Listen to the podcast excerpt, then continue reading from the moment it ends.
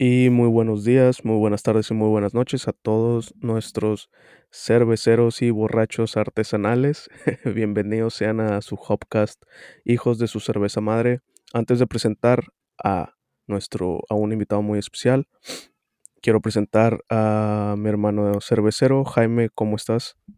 ¿Cómo están todos? ¿Cómo les ha ido? Ya aquí súper contento porque estamos grabando con un buen personaje, algo que, que, está haciendo cosas admirables eh, en el sur, en el norte, perdón, de, del continente. Entonces, nada, ya, ya emocionado para poder presentarlo, hermano. Así es. Y bueno, eh, nuestro invitado de hoy es el es cofundador y head brewer de Prison Pulse Brew Company. Es también parte del proyecto Mental Brewing.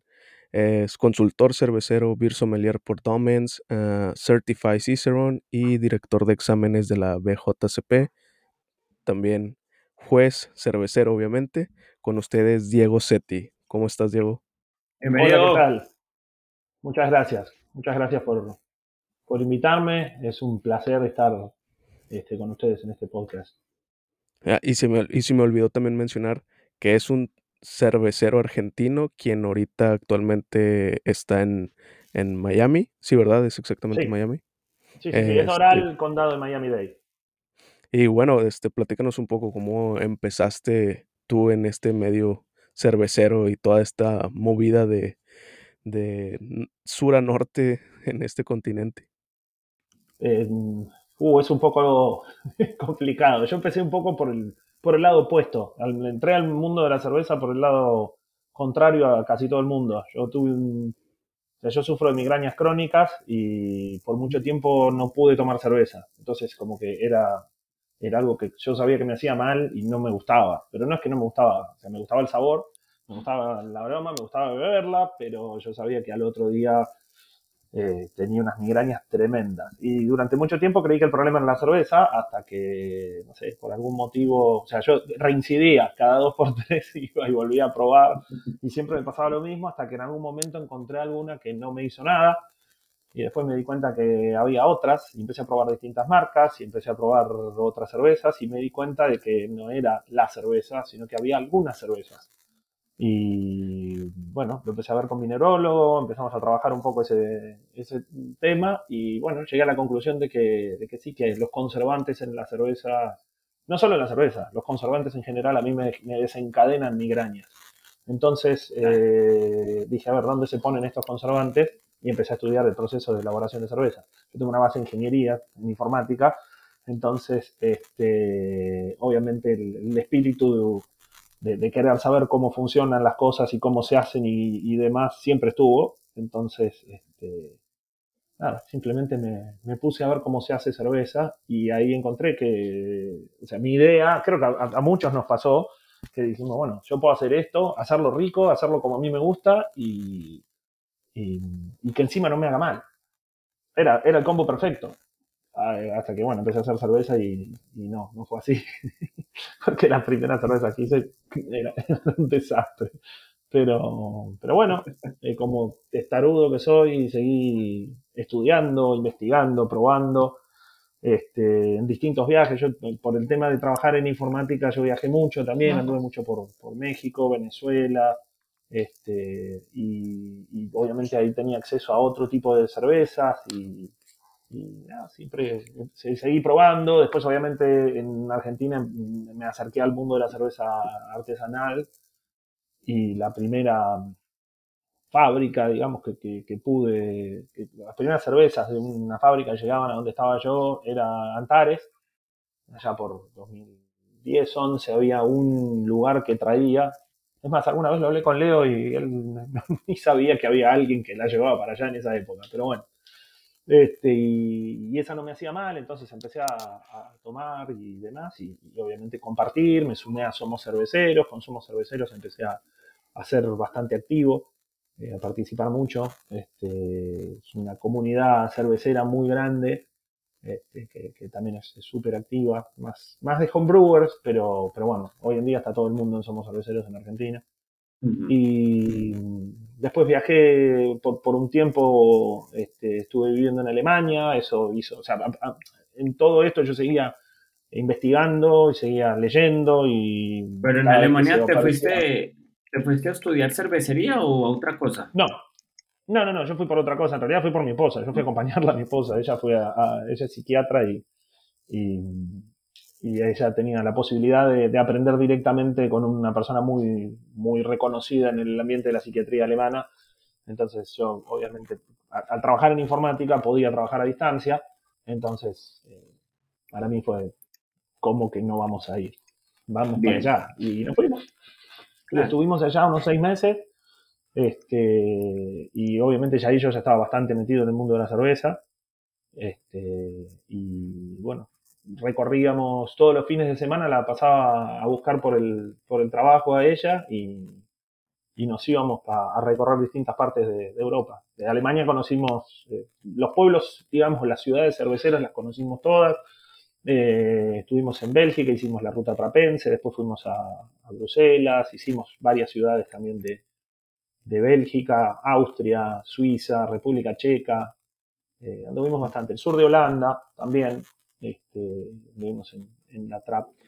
Pero entonces cuando, cuando, tú estás investigando toda esta parte de cerveza, que nos dices que leías mucho y toda la cosa, ¿tú ya estabas haciendo algo como homebrew? ¿Ya tenías algún proyecto? Sí. O, sí. Sí, sí, sí. Yo ya, llevaba, cuando yo fui a Alemania ya llevaba cinco años haciendo mi cerveza. Entonces, ah, bastante, claro. Para mí fue como, como ir a, aprender un poco más. Eh, yo, e, es curioso, yo tenía toda la esta creencia que, que, bueno, muchos compartíamos en ese momento en, en, Argentina, de que la, en Alemania solo hay este, lagers aburridas. Como que, bueno, todas las cervezas son planas, lager comunes y corrientes y nada, nada muy excitante, que, que lo interesante estaba en Bélgica. Y cuando llegué allá me di cuenta que, que era, en parte era cierto, lo de la parte de Bélgica, pero en Alemania, cuando vos tomás esas cervezas frescas, una Munich Helles, una, incluso una Pilsner, Dunkel o las Weizen, que están bien frescas, eh, hechas como las hacen ellos, que es increíble, eh, son increíbles, son cervezas espectaculares. Eh, y, de hecho ahí te das cuenta del, desafío de hacer una lager perfecta. No, tenés dónde esconderte y, es sumamente difícil, técnicamente es muy difícil, entonces, bueno, nada, eso a mí me cambió mucho la cabeza. Y cuando fui a, Bélgica, lo que yo quería, obviamente, como toda persona que tal vez le falta un poquito más aprender, este, quería probar las cervezas de, de barril, de canilla. Y cuando llego a Bélgica y empiezo a probar cervezas de, en los bares on tap, y me encuentro con que hay muchas cervezas que están súper alcohólicas, desbalanceadas y demás. Y bueno, claro, lo que, lo que me dijo después un belga por allá, me dijo es que para, en, o sea, las cervezas que tenemos acá de barril son para los gringos. Este, acá la gente toma cerveza de botella. Este, el belga sabe, generalmente, el belga que estaba más o menos educado y le interesa su cerveza, sabe cómo quiere su cerveza. alguna vez escuché de alguien que, creo que esto me lo contó Nacho de, Laurus, y que me decía que tenía un, alguien que él conocía, este, tenía un cajón de Orval, este, tenía como, en realidad, perdón, seis cajones, siete cajones de Orval apiladas entonces se iba una vez por mes, una vez cada dos meses, se iba a la abadía, compraba un cajón nuevo y lo ponía en el fondo de la, pila. Entonces, la Orval que tenía arriba de la pila ya tenía un año y pico, entonces estaba en el punto justo como a ellos les gustaba. Ok. Entonces, era, una rotación constante y siempre tenía Orval de un año y medio más o menos. Este, es, interesante Es interesante. Bueno, y allá, allá en ese tiempo, en ese tiempo en Argentina, cuando en tus inicios, pues que, antes de irte para, para ese viaje en Alemania, en Bélgica, ya digamos las cervezas como tal, las, las wilds y cosas así, ya las habías probado, ya tenías alguna, alguna que alguna noción o fue hasta que llegaste a Bruselas que tú, que tú dijiste, ah, bueno, esto, esto es lo que significa una wild y no es que esté contaminada y cosas así.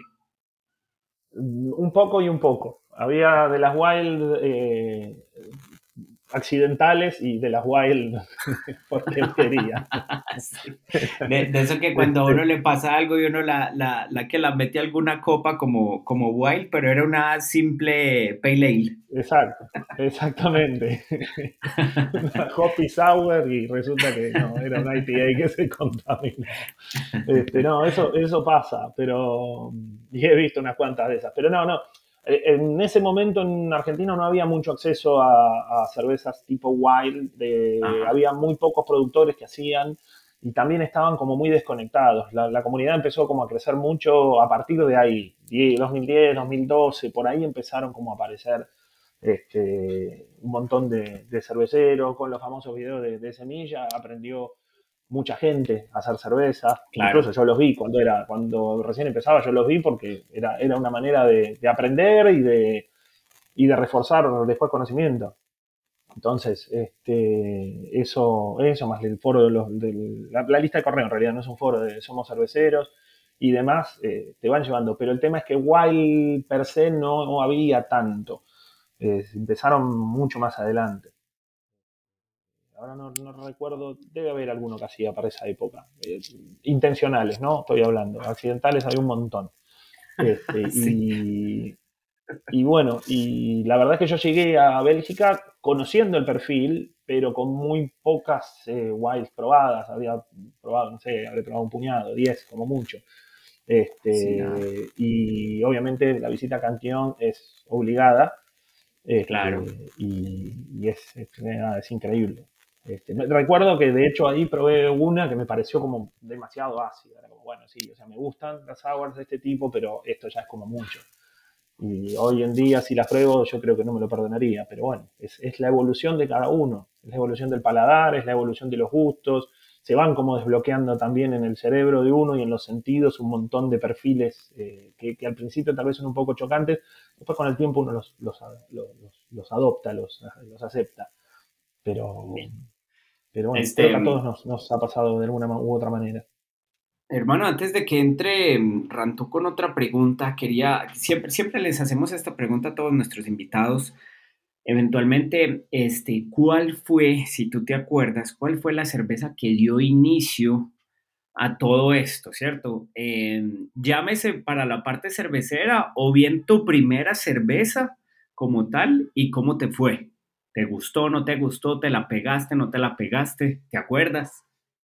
Yo creo que las cervezas que a mí me fueron como cambiando un poco la vida fueron, en principio Antares, Antares fue la, que yo dije, pará, hay una fábrica chiquita, que en ese momento era chiquita, este, y, que está haciendo algo que puedo tomar que es riquísimo y que, yo quiero hacer. O sea, si ellos lo pueden hacer, entonces no, debe ser tan difícil. Eso es lo que a mí me llevó a empezar a investigar. Ahorita eh, Antares es la más grande, ¿cierto?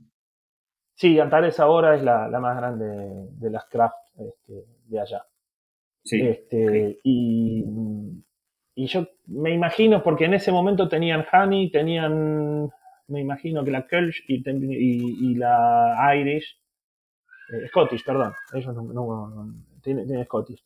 Este, alguna de, o ya sea la Kölsch o la, la Scotch de ellos, este, debe, debe, haber sido la que, bueno, porque tenían las tres pinchadas en ese lugar donde yo iba, entonces seguramente entre esas tres eh, fue, fue lo que me cambió y dije, listo, quiero, quiero ver esto, a ver que, si puedo, no puedo hacer algo y, bueno, algo hice.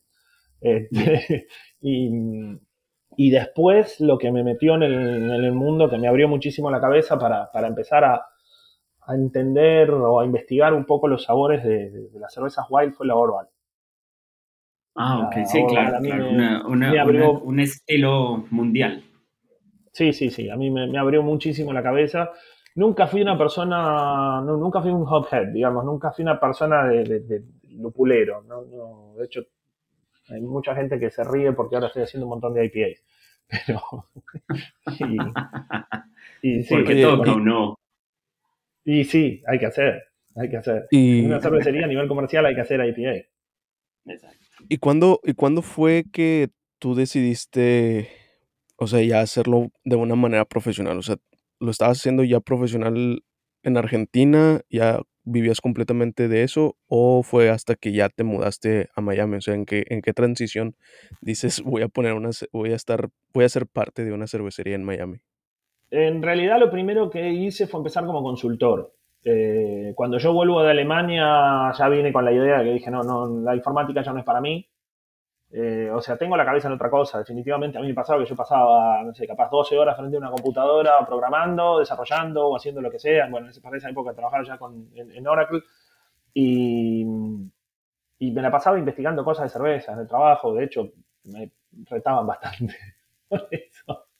Este, y yo dije, ¿qué, ¿qué, estoy haciendo? Yo lo que tengo que hacer es dedicarme a la cervecería. Y encontré, bueno, siempre tuve muy, muy buena vibra con, con, Ricardo Aparicio, que también es una persona que viene del mundo del vino, pero también es un referente del mundo de la cerveza. Este, alguien que, que también es, este, tuvo su restaurante francés, es una persona que sabe mucho, mucho de gastronomía, que tiene un paladar envidiable, realmente una nariz y un paladar increíble. Y se dio que pudimos emprender nuestro, nuestro proyecto. Eh, hicimos eh, un instituto, o sea, lo fuimos creando muy de a poquito, itinerante, ah, este, que se llamó Z Atelier de Cervezas, y con eso hacíamos, al principio yo hacía algunas asesorías para algunas fábricas, cosas chiquititas, después ya con eso se formalizó y empezamos a trabajar los dos juntos, dábamos cursos, eh, no, no enseñábamos a hacer cerveza, pero este, hacíamos cursos más para, el personal de, las fábricas, de restaurantes. Entonces, este, bueno, ahí es que nos decidimos y nos fuimos a Brasil a tomar el curso de la WMS Academy y, los dos nos certificamos como sommelier de la WMS Academy. Este, y volvimos y de hecho lo, lo, pudimos dictar el curso ese en Argentina. Fue bastante complicado, fue muy duro, pero se pudo. Este, y, bueno, a partir de ahí, con las consultorías y demás, y, empecé con, Luis, Luis Torre, el WEM en las redes, eh, es un gran, gran amigo que, con el que empezamos a, delirar sobre distintos estilos, distintas cosas y, distintas cervezas, y por qué esta cerveza no está, uy, qué lástima que no puedo conseguir una de estas, porque está buenísima, y ¿por qué no hacemos? Lo mismo que, básicamente algo que pasó toda la vida. ¿Y por qué no lo hacemos nosotros? Y, y empezamos con, un proyecto que después terminó siendo Mental Brewing. Este, un poco el, nombre tiene, o sea, como hacía, hacíamos solo estilos históricos o, estilos eh, convencionales, digamos, perdón, eh, sí, convencionales, dije bien, eh, pero con técnicas de elaboración distintas, raras. Hemos hecho unas cuantas cervezas con eso. Entonces, bueno, había como que pensar mucho, que investigar, por eso el, tema del cerebro o mental, y, o sea, mental en ese sentido. Pero también en inglés tenía sentido porque la fábrica donde hacíamos la cerveza con Luis este, estaba a 600 kilómetros de, mi casa en Buenos Aires, entonces era, era bueno, ahí toma sentido el, el término en inglés, que es básicamente loco o hasta estúpido. Eh, es, ridículo, no, tiene ningún sentido hacer cerveza a 600 kilómetros de tu casa. Este, pero como lo hacíamos para divertirnos y era realmente era hacíamos lo que queríamos y, bueno, esa cerveza se vendía, pero nunca, nunca recaudamos plata para nosotros. O sea, las recaudaciones de esas cervezas eh, eran solo para mantener el los gastos que teníamos de mis viajes hacia allá, de estar, de quedarme ahí, poder elaborar las cervezas y no mucho más. No, no quedaba ganancia de eso. Era Hermano, y entonces, de, después de eso, bueno, ¿qué, ¿qué, pasó con Mental al final? ¿Mental ya no existe? Mental está en stand-by en este momento. Este, porque por obvios motivos, eh, hicimos creo que una cerveza o dos, estando yo ya en Estados Unidos, y como que sí, está bien para mantener viva la, marca y de verdad que lo investigamos un montón. Aparte siempre tenía esta, este lado nerd de, lo último que habíamos hecho fue una cerveza oscura, una, una stick que vendría a ser una Imperial Alt Beer y una, eh, una Tmavi Special Knee checa que es una especie de Baltic Porter checa. Y la idea de las dos fue mostrar la diferencia entre caramelización y reacción de melear. Eh, jugamos un poco con, con pHs y, distintos, eh, distintas formas de, ¿cómo se llama? De, calentar. Uno con vapor y el otro con fuego directo. Está toda la información en el perfil de Mental de, de Instagram. Este, porque también estaba bueno eso. Eh, íbamos guardando todo y, quedaba para que cualquiera que lo quiera este, consultar estaba ahí. Y otra cosa que tenía era una gran influencia de los Simpsons, porque todos los nombres y todo lo vinculado a la cervecería tenía algo que ver con los Simpsons. Ah, qué bueno. Era, ya te digo, era algo que dijimos, bueno, lo hacemos. Y no importa si ganamos plata, si no ganamos plata, no interesa. No, estamos, no hacemos eso por el dinero, lo hacemos simplemente porque queremos hacerlo. Solo, solo les faltaba predecir el futuro también y ya. Hermano, este, ahora bien, vamos entrando un poquito, que esta parte creo que nos interesa bastante y le va a interesar a mucha gente. ¿Cómo es que un latino, ¿cierto? Vamos, vamos a decirlo latino, una persona de habla hispana en, en Latinoamérica, pudo llegar hasta Miami y poner una ahorita de las cervecerías más renombradas, de una de las que más se escucha, de Prison Pulse, este, cómo fue todo ese cuento, cómo fue todo ese, ese, ese trayecto, cómo salió la idea, la oportunidad. Cuéntanos, porfa. Eso fue también bastante extraño, fue, fue muy curioso. Em, uno de, o sea, el, socio mayoritario, el, inversor de, Prison Pals, se llama Juan Pitkin, él empezó con esta idea de, que se quería ir de Argentina, en Argentina las cosas estaban un poco complicadas este, para, invertir, digamos, el retorno de inversión eh, es cada vez más largo, más, está más difícil, entonces bueno, él empezó con que quería hacer algo, no sabía bien qué. Él, eh, en ese momento corría eh, carreras, es, piloto de autos. Ah, muy bien. Y de avión y de un montón de otras cosas, pero es una persona que le gusta la adrenalina. Este, y resulta que, bueno, decidió, dijo, no, el lugar para poner, eh, él, siempre estuvo viniendo, eh, yendo y viniendo entre Argentina y Miami, Estados Unidos, Miami, y, y, decidió que el lugar era, era este, había que poner una cervecería en Miami y empezó a, consultar, a, buscar gente que se sume al proyecto, contactó a, unos cuantos, este, y de entre todo eso quedamos Bruno Laperchuk, este, que estaba acá como encargado de, laboratorio, y yo. Este, y básicamente éramos dos personas que estábamos lo suficientemente locas como para, para seguirlo a este muchacho, y, la verdad es que eh, empezamos a, construir las fábricas de cero. De hecho, muchas de las cosas de, la fábrica las hicimos directamente nosotros. Toda la instalación de, cañerías, de, vapor, de glicol, puesta en marcha de un montón de equipos, lo hicimos todos nosotros. Este, y bueno, Hermano, ¿cuál capacidad, ¿cuál capacidad es? En este momento, traducido a litros, estamos eh, haciendo unos entre 50 y 60 mil litros por mes. Ah, sí, es un montón. Y todo eso entonces ustedes lo instalaron solos. Eh, sí, salvo lo que es, lo que es este, estructural, digamos, eh, oficinas, sí, sí, sí, correcto. Eh, pero de, bajo, bajo piso, digamos, que, hubo que romper, traer máquinas y demás, eso lo hizo, lo hizo gente, después el, gente especializada en eso, después el resto lo hicimos nosotros. Sí, sí, yo me, certifiqué para hacer la, instalación de, de, todas las cañerías de glicol, teníamos un poco de tiempo, estábamos en plena pandemia y nosotros pudimos viajar en uno de esos vuelos raros que salían de Buenos Aires, donde eran, no sé, era muy extraño. Yo llegué acá el primero de junio de 2020 y, y en ese momento las... Eh, o sea, vinimos porque era, era la única posibilidad que se vio en ese momento, había aparecido un vuelo que tenía lugar y nos vinimos. Este, pero la verdad es que no tenía mucho sentido venir en esa época, faltaba hacer un montón de cosas este, de, permisos. Acá es bastante complicado el tema de permisos para, para empezar a, emprender. O sea, podríamos haber estado a distancia sin ningún problema.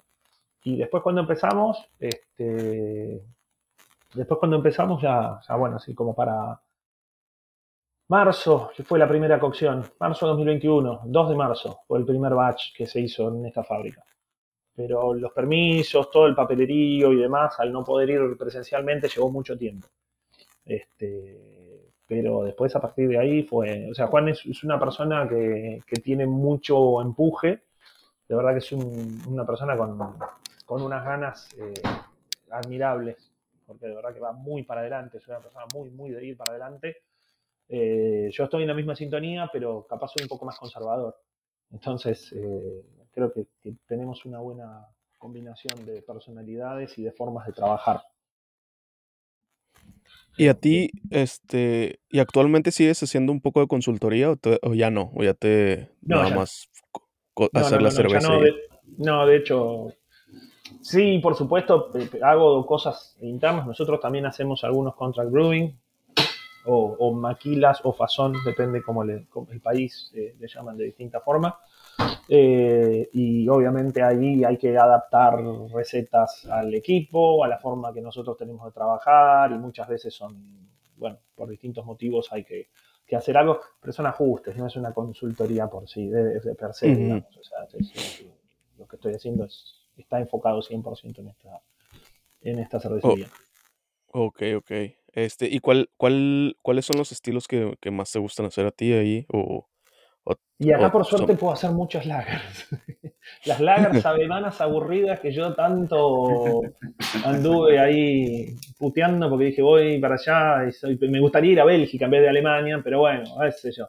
Y ahora soy muy feliz haciendo lagers, eh, lagers alemanas. Me, gustan muchísimo. Este, y de hecho, el año pasado cuando cumplimos un año, este, fue la cerveza del aniversario fue una, una una Pilsen checa, eh, con doble de cocción.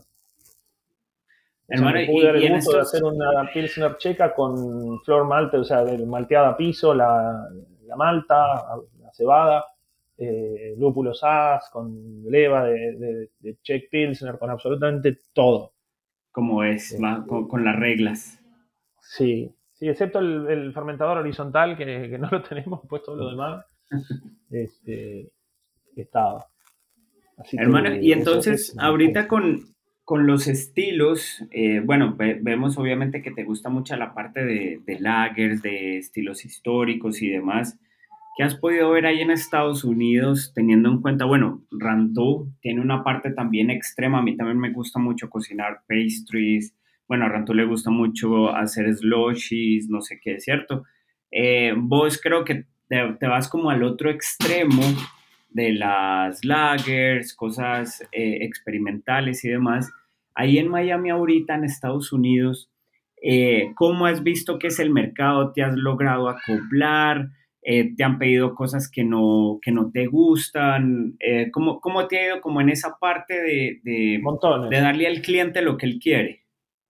Montones, sí, sí, totalmente. Mira, en este momento tenemos fermentando un Imperial Stout que empezó en, 32 bricks. O sea, es, eh, es, una collab que hicimos con, con los amigos de Orchestrated Mind, unos chicos que están en Fort Lauderdale, eh, muy, muy cerca de acá, unos 40 minutos.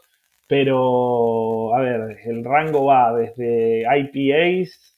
Eh, a mí tengo una pale que de hecho es lo que estaba macerando recién eh, bueno, ya está hirviendo. Eh, una, una Pale Old School al estilo Sierra Nevada, que a mí me gusta mucho.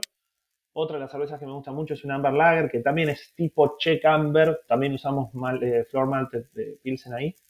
Este, y algunas especiales también de, de Weyerman y Lúpulos As. O sea, tiene una onda checa. Eh, pero no, esa, la, decocción la hicimos creo que una o dos veces, no más, porque en el equipo este es complicado y, y la quisimos convertir en algo capaz un poquito más, eh, más masivo, más de, gusto popular. Y, pero después hacemos, aparte de, de IPAs, double IPAs, triple IPAs y, todo mucho hazy, eh, hacemos smoothie beers. O sea, la, diferencia de, otros, que ya he visto por acá, es muy famosa 450 North, y hay algunas este, cervecerías que, también hacen cosas con, muchos adjuntos y extractos y saborizantes. Nosotros, eh, al menos por ahora, nunca digas nunca, eh, todos los que hacemos tienen solo fruta. O sea, sin extractos ni nada. No, no, no. No, empezamos, usamos extractos ¿eh? en algún momento, pero, pero no, no es lo mismo. La verdad es que no me gusta el sabor que queda. Algunos extractos están mejor logrados que otros, pero la verdad es que nada reemplaza la fruta real. Eh, usamos puré, no, no, usamos la fruta directamente y, la trabajamos nosotros, pero a la escala que estamos haciendo nosotros, nosotros ponemos aproximadamente un 40, un 45% de, de, fruta en peso eh, contra la cerveza, digamos. Entonces es mucha cantidad de fruta como para andar pelando y encima la cantidad de smoothies que hacemos, sobre todo en temporada, es como, es abismal. Entonces es muy difícil de tener que nosotros hacer todo eso. Eh. entrando un poco ahí al tema de smoothies, este, te quiero preguntar, esto sí va a ser ya una pregunta técnica, pero yo creo que a, que a muchos les va a interesar. ¿Cómo le hacen para estabilizar la cerveza ya puesta en lata? Digo, hay varios métodos, pero quisiera saber si nos puedes platicar un poco tu método para estabilizar. Por lo general, lo que se agrega es o metabisulfito o sorbato de potasio. El metabisulfito de sodio es, el otro que se suele usar para inhibir la actividad de la levadura o de cualquier otro organismo que, pueda llegar a estar ahí, fermente los azúcares de la fruta. Eh, la verdad es que yo no puedo, por, por mi condición, si yo hago una con metabisulfito, no la puedo tomar. Eh, por mi migraña. Este, porque nada, me, revienta la cabeza. Pero, o sea, eso y lactosa son las dos cosas que yo no, uso en la fábrica. Este, no, no, me gusta tampoco el sabor de la lactosa. En algún momento le empecé a sentir sabor a grasa de, de carne cruda y, lo encuentro todo el tiempo que tomo una cerveza con bastante lactosa y listo, se acabó, no puedo tomar. Ok, ok, sí, yo tampoco soy tan fan de la lactosa, pero sí, me destruye el estómago. Yo amo la lactosa. Hace, hace, ¿cuándo fue? El, hace el año pasado, finales, hicimos una colaboración con, con Yakima, con YCH. Sí. Y 10% de lactosa se le fue una neipa ahí brutal. Yo la amo. Yo amo la lactosa.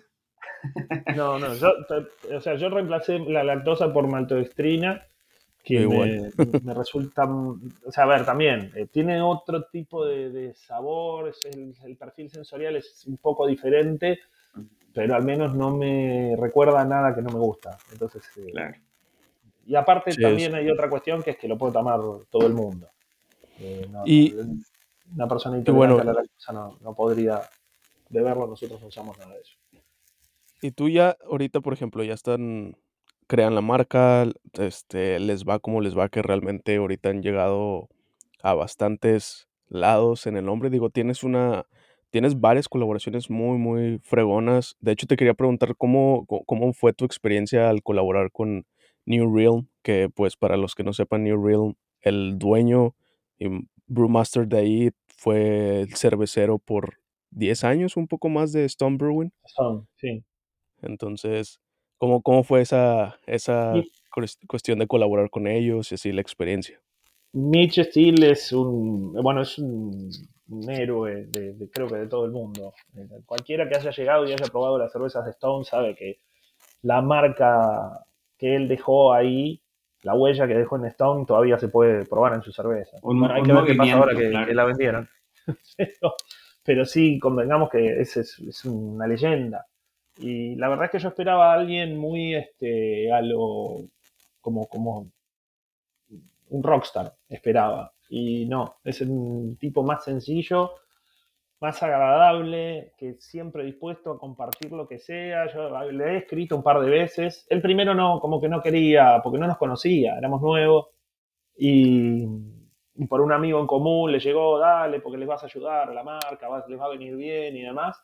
Y, y ¿cómo se llama? Y él como que estaba ahí medio dudando porque, bueno, hasta que una vuelta, después de, de varios emails insistiendo y demás, estuvo en una visita a Tampa de él, probó nuestra Nelson, es una cerveza que hacemos con mucho lúpulo, tiene 27 gramos por litro y la mitad de eso es Citra Cryo. Es que, estupidez. si le escupo en el este tanque esa vaina. Sí.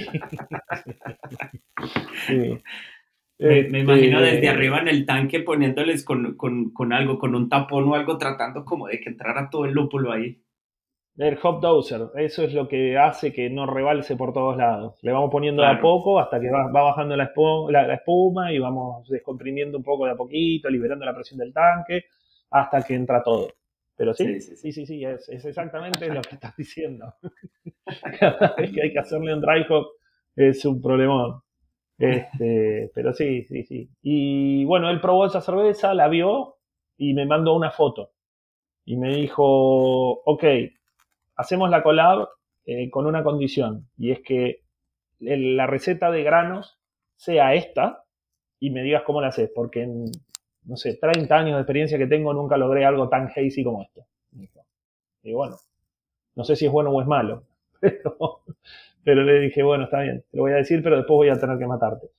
Y se rió y ya ahí empezamos a hablar por teléfono y demás y ya, ya accedió a, venir y charlamos y, eso fue realmente una colaboración porque, porque lo que le dije es, ok, listo, yo te digo todo eso, pero que, no, hay ningún secreto, la verdad es que era, era un halago demasiado grande lo que me estaba haciendo. Y, y ¿cómo se llama? Y le dije, ok, bueno, pero vos te encargas de los lúpulos. Bueno, perfecto. Y él eligió con esa base los lúpulos que le gustarían y, eso es lo que salió. Eligió a Saka, no me acuerdo cuál era. Me acuerdo que a Saka porque él es fanático de la Saka.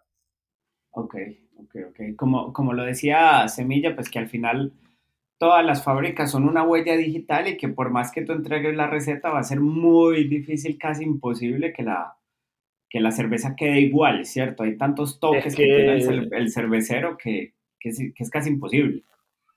Mira, hay mil cosas este, que, pasan, no sé, eh, o sea, eso es totalmente cierto. A mí me ha pasado que, por ejemplo, la turbidez es muy equipo dependiente. este, el tema de la turbidez, hay recetas que le funcionan a algunas cervecerías y a otras no. Este, a nosotros este, teníamos una cervecería amiga que hicimos también una, una cerveza para ellos y, después nos, se quejaron porque no estaba lo, lo suficientemente hazy. Le falta turbidez a esta cerveza. Y dice exactamente lo que vos me dijiste. Y ellos la hacen en su fábrica y les queda perfectamente turbia. Y acá no, no, quedó, quedó con una fina turbidez. O sea, quedó hazy, pero no lo que ellos esperaban. Y le dije, bueno, si me permitís, yo le hago dos ajustes y, y nada, y salió andando que fue poner un poco de malta mal modificada, básicamente, o, o, submodificada, digamos. Este, y con eso salió andando. Y vos decís, bueno, ¿qué cambió? Y la verdad es que, y, nos ha pasado también con otras que nos decían, no, yo quiero ponerle porque la quiero bien, bien turbia, quiero un 40% de avena. Y era un dolor cada vez que había que recircular eso, el macerado se clavaba por todos lados. Y después no terminaba tan turbia. Sí, claro, claro, claro. Entonces, sí. tienen un equipo bastante, bastante bonito ustedes, la verdad. Sí, este, sí, la verdad que sí, está, está lindo. hermano, y el, son 15 y cuando... cuatro ollas, está buenísimo. Bien, sí, es grande, grandísimo también. Sí. Este, hermano, cuando Mitch Steele este, vio la receta de la, de la colaborativa que estaban haciendo, ¿se sorprendió? O más bien dijo como, ¿cómo no se me había ocurrido? Exacto, fue esa la reacción. Fue, ah, mira, era así de estúpido cómo resolverlo. Sí, era eso, era cuando vio el grano mal modificado, dijo, y, pero así, y, con esto te sale, sí, con esto sale. Qué bueno. De hecho, tú. Hermano, ajá. Ah, bueno, dale, Rantú. Bueno, no, no, eh, era nada más preguntarte, de hecho, ¿tú qué, qué, qué, tip este, podrías recomendarle, por ejemplo, a nuevos cerveceros o, o gente que tiene sus proyectos pues algo muy nuevos, digámoslo así, este, que quieran empezar a colaborar. Eh, o sea, tú que has tenido colaboraciones con muy grandes cervecerías, aquí ya mencionamos la de New Realm, la Tripping Animals también, Orcasted Mind, entonces, ¿tú qué podrías este, recomendar para esos cerveceros que... La, última que hicimos, no, la anterior a Orchestrated Mind fue, fue con Phil Emerson, que fue cervecero durante más de siete años en Almanac pero bueno, eh, justo se había ido y la hicimos con el proyecto que tiene actualmente, que es el Factory, está ahí en San Francisco. Este, esa fue también una, colaboración maravillosa. Phil es una persona súper abierta a brindar eh, conocimientos, a compartir. Él dijo de entrada, no, ¿a qué hora empezás a empastar? Yo le digo, mira que yo empasto a las 6 de la mañana. Me dijo, quédate tranquilo, yo a las 6, seis y media estoy ahí y vino, estuvo en todo el proceso, a él le gusta estar. Este, y eso es, es maravilloso. Este, pero, a ver, eh, como, como recomendaciones, si lo que quieren es conseguir colaborativas, aprendan inglés. Es lo más, es el, mejor consejo que le puedo dar. Porque a mí lo que más puertas me abrió fue el idioma. La verdad es que es esa. Este, Pero, hermano, tú buscas, tú buscas en estas colaborativas eh, algo en, digamos, ¿tienes algunos requerimientos, algo así? O cualquier persona que quiera hacer una colaboración contigo puede llegar. Por ejemplo, este, hemos preguntado a varios cerveceros y creo que la mayoría nos puede decir que muchas veces lo que buscan también es la parte eh, comunicativa, ¿cierto? Que esa cervecería haga buenas redes sociales, sea una cervecería que se oiga, como para que entre los dos cuando hagan la colaboración, pues eh, la idea es, ganarle algo, ¿cierto? Que como sí, es que en definitiva es un poco el objetivo de la colaborativa, es que es, ampliar un poco las, redes comerciales de, cada marca, pero no siempre es así. Eh, muchas veces es simplemente porque hay buena onda entre los cerveceros, entre los equipos de trabajo y, y vamos a hacer algo juntos.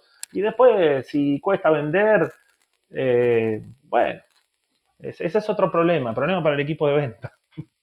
A ver, hace, poco hicimos una con Pete Schlossberg, este, que es un cervecero, fue el creador de la, del American Brown Ale. Y, Pete es un, es un, yo siempre lo llamo el tío Pete porque para mí es, como de mi familia, yo lo quiero muchísimo, y, y, es una persona que me ha abierto muchas puertas. Y la verdad es que cuando empezamos a hacer la cerveza fue como, bueno, no sé a quién se la vamos a vender, pero yo esto a Pete se lo debo, yo, quiero hacer una cerveza con él. Este, y de hecho hicimos dos, porque la primera fue una Baltic Porter hace ya un año y pico. Fue de las primeras cervezas que hicimos. Este, y, creo, y fue la primera colaborativa. Eh, una Baltic Porter donde también estuvo Marco Málaga, que está por acá por, con Gravity Lab, y en Argentina con Occidenta y en Perú con Siete Vidas. Marco también es un gran amigo, es una gran persona y un gran cervecero. Buen cervecero este, también. Sí, sí, sí, gran cervecero. Este, y, también, y esa fue una colaborativa bastante particular, porque acá la hicimos con, o sea, fueron esas tres partes. Fue una Baltic Porter a la que eh, Pete le quiso agregar eh, nips de, de cacao que vino, los tostó, hizo él todo el preparado de los niveles de cacao para agregar en tanque y cáscaras de bergamota. Este, Entonces se hizo eso, pero a la vez se hizo la colaborativa también en Argentina. O sea, el, mismo día, en el mismo momento estábamos cocinando la misma cerveza, tanto acá en Miami como allá en, en Santa Fe, en Occidenta, y ahí participó también eh, Dani Ginás eh, de Palo y Hueso y bueno, había una banda, Marce Gil obviamente de Occidente y ya no me acuerdo quién más andaba por ahí, pero, pero eso fue capaz, te diría, hasta lo, lo, mejor de esa colaborativa. Había mucha gente involucrada y, con muchos amigos, con muy buena, muy buena onda. La verdad es que estuvo buenísima. Y el producto, creo que todavía algunas, alguna botella por ahí debo tener. Eh, a mí me, me encantó, me encantó. Este, la Baltic Porter con, chocolate funciona muy, muy bien. De hecho, me gusta más el, cacao en una Baltic Porter que en un Imperial Stout.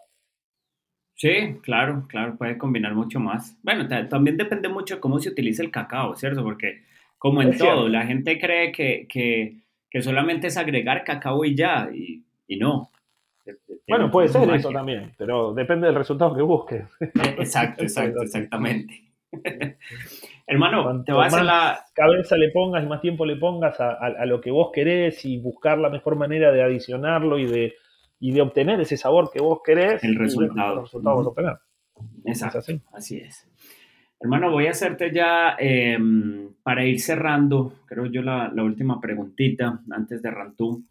Este, ¿Qué has sentido tú, ya, ya hablando como ya una parte un poquito más personal allá en, en Miami? Sabemos que Miami, pues, es bien latina, ¿cierto? Pero eh, dentro del gremio cervecero y cosas así, ¿has sentido alguna discriminación? Por el contrario, ¿te ha ido súper bien? ¿Has sentido mucho apoyo? No, absolutamente nada. Apoyo siempre. Los chicos de Tripping Animal son, son amigos y nos ayudaron muchísimo. tanto para lo que fue el planeamiento, el, plan de fábrica, eh, consejos todo el tiempo, eh, siempre, siempre estuvieron cerca y es el día de hoy que estamos cerca de ellos. Este, son, son gente querida, eh, pero también toda la fábrica. Acá muy cerca tenemos a los chicos de Tank, de Beat Culture, con, cualquiera que hables de por acá.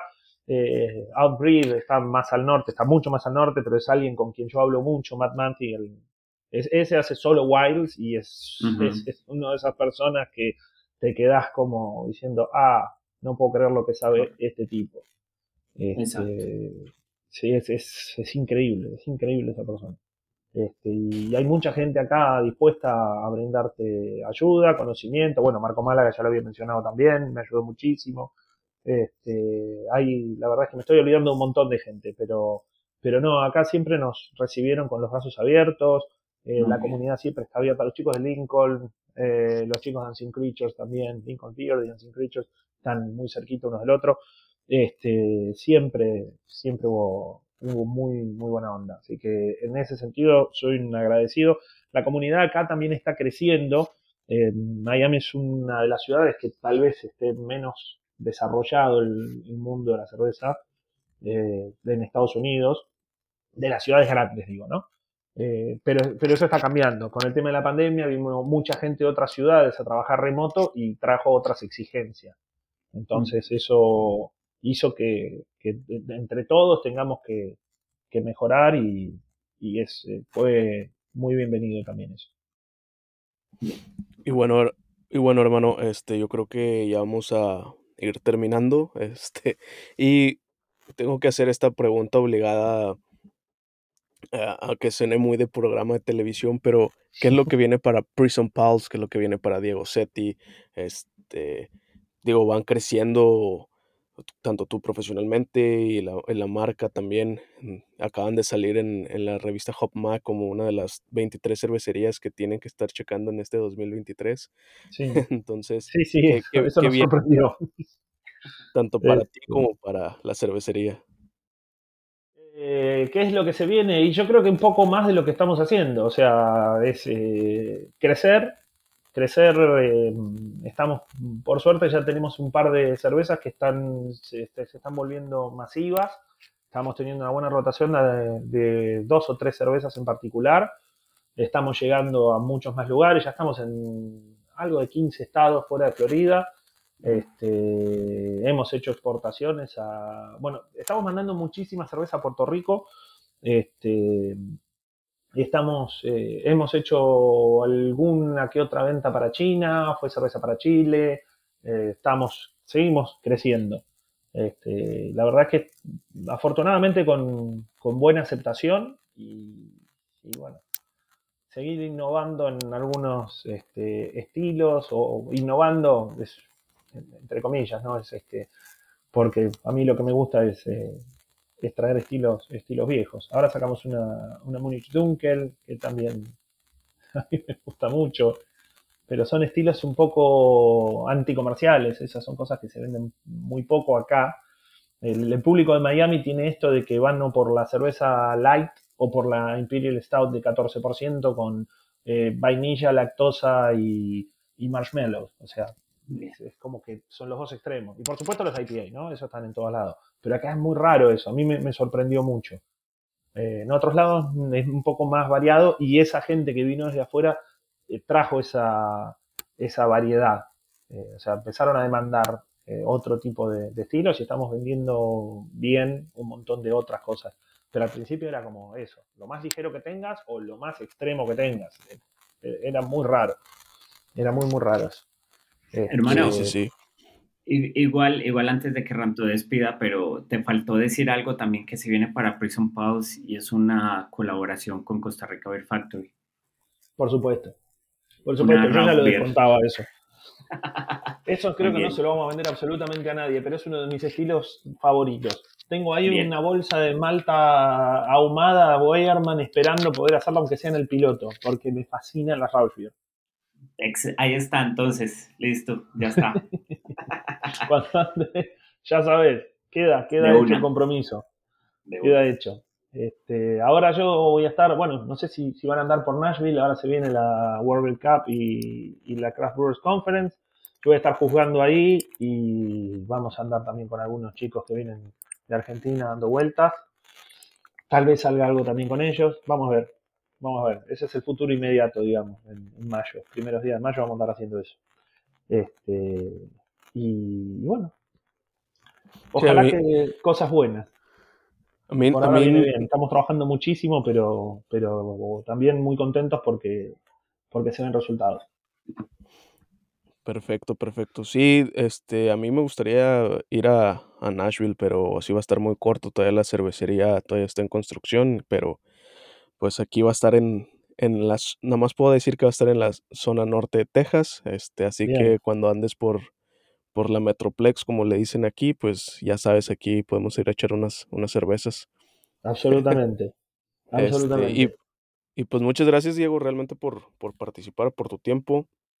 Estuvo muy chingona la conversación, algo rápida, de ahí nos quedamos con unos temas pendientes como la parte del, de la juiciada. Sin embargo, espero que, que a todos los que nos hayan escuchado se les haya hecho muy interesante.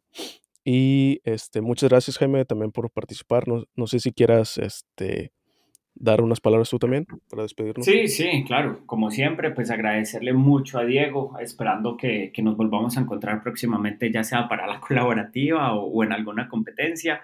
Este, y a todos los cerveceros, pues de igual forma que nos apoyan escuchándonos, de verdad que el, el podcast ha tenido bastante éxito. Ahorita Diego habló mucho de, de Tripping Animals y tenemos un episodio con, con, uno de los fundadores bastante, bastante cool para que lo vayan y lo, y lo chequen también. Entonces, nada, deseándoles feliz semana y nos vemos.